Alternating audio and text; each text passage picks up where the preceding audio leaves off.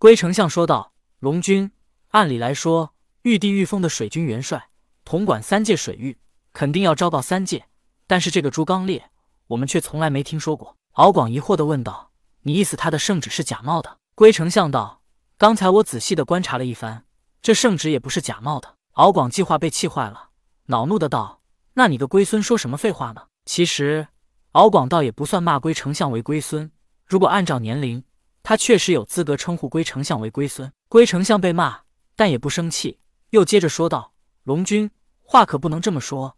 你还记得当年逼死哪吒的事吗？”龟丞相简直是哪壶不开提哪壶，这是敖广人生中，不是龙生中的痛。听到龟丞相如此说，敖广真恨不得一脚踹死他。而龟丞相也看到敖广发怒了，急忙又说道：“当年封神大战，玉帝要封神，要招收大量的神灵上天为他效力。但是龙君想过没有？当年哪吒可是奉了元始天尊的法旨转世陈塘关，他要做伐纣先行官，助周伐纣，送截教弟子上封神榜。”敖广不屑的道：“那又如何？他最后不还是被我们四海龙王逼死了吗？可见我们四海龙族在玉帝心中的分量是很重的。”龟丞相翻了一个白眼，心中很想说：“可拉倒吧。”但人在屋檐下，不得不低头，所以龟丞相对敖广道：“龙君，这你就错了。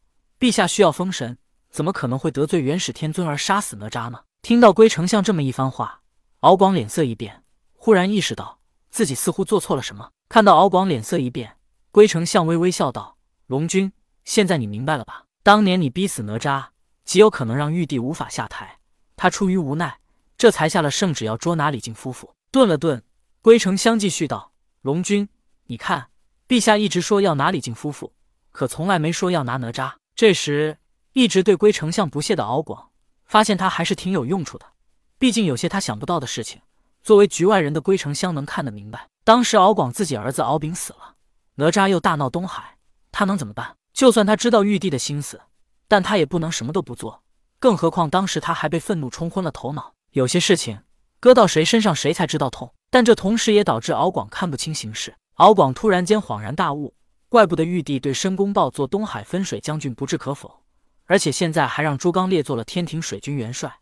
原来在他逼死哪吒的时候，玉帝已经对他不满了，怪他没有眼力劲儿。而且他做了那么多事，哪吒不也活得好好的？敖广仿佛又没了什么主见，问龟丞相道：“那我们现在怎么办？”龟丞相说道：“龙君，我觉得陛下一定是因为当年的事情而做了两手准备。”敖广问道：“什么准备？”龟丞相道：“当年三殿下是玉帝御封的行云布雨之神，只要你上天告御状，玉帝就不可能不管。因为三殿下是三界皆知的行云布雨之神，如果任凭哪吒打死，玉帝更下不来台。”顿了顿，龟丞相继续说道：“但现在不一样了，玉帝只是私下给了朱刚烈圣旨，却没有昭告三界。”敖广问道：“这话怎么说？”龟丞相道：“玉帝一定想要朱刚烈统领三界水域。”但他又不能直接下圣旨，因为他担心朱刚烈能力不行，无法压制申公豹和龙君宁。也即是陛下给了他这个名，却没给他实际权力，能不能成为真正的三界水军元帅，还是要靠他自己。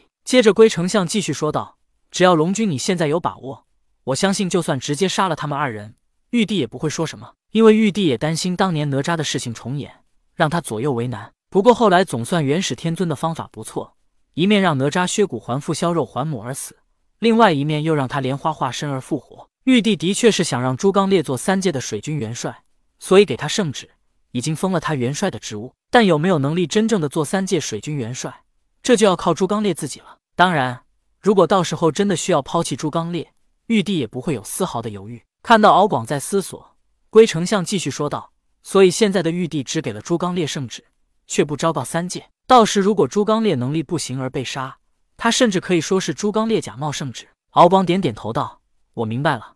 但现在朱刚烈来到东海，一定是来夺权，或者是要我们归顺他。如果就这么归顺他，岂不显得我们太过无能？以后我们在玉帝心中，那就更没有什么价值了。”龟丞相道：“龙君，这才是我跟你说这番话的目的。朱刚烈肯定要统领三界水域，但是申公豹却是东海分水将军，我们愿意，他都未必愿意。”听到龟丞相又提起了申公豹，敖广知道他这铁定是出馊主意了。龟丞相也看到了敖广不屑的表情，他说道：“龙君，上次情况跟这一次不一样。上次来的猴子，他没有天庭官职，申公豹的分水将军跟他没有什么直接的矛盾。但是现在不一样，申公豹是一个自傲的人，怎么肯去居朱刚烈之下？我们这一次一定可以坐收渔翁之利。敖广骂道：“你个龟孙，每次都出馊主意，这一次还想当渔翁？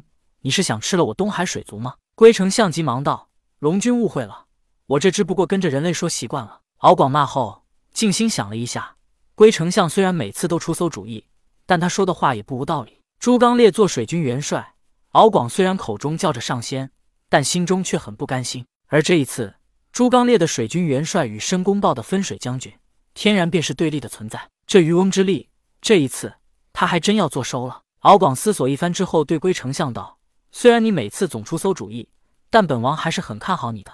你现在就亲自去分水将军府，请申公豹前来，告诉他天庭的水军元帅到了，让他前来觐见。”龟丞相点点头。没再说什么，摇晃着笨拙的身躯游走了。虽然身躯显得笨拙，但龟丞相游动的速度可不慢。很快，龟丞相便来到了分水将军府，见了申公豹，说明了来意。敖广的心思，申公豹当然清楚，但他听说这一次来的是玉帝御封的天庭水军元帅，统管三界水域，他这一次不来见见都不行了。于是，龟丞相在前，申公豹在后，二人向着水晶宫而来。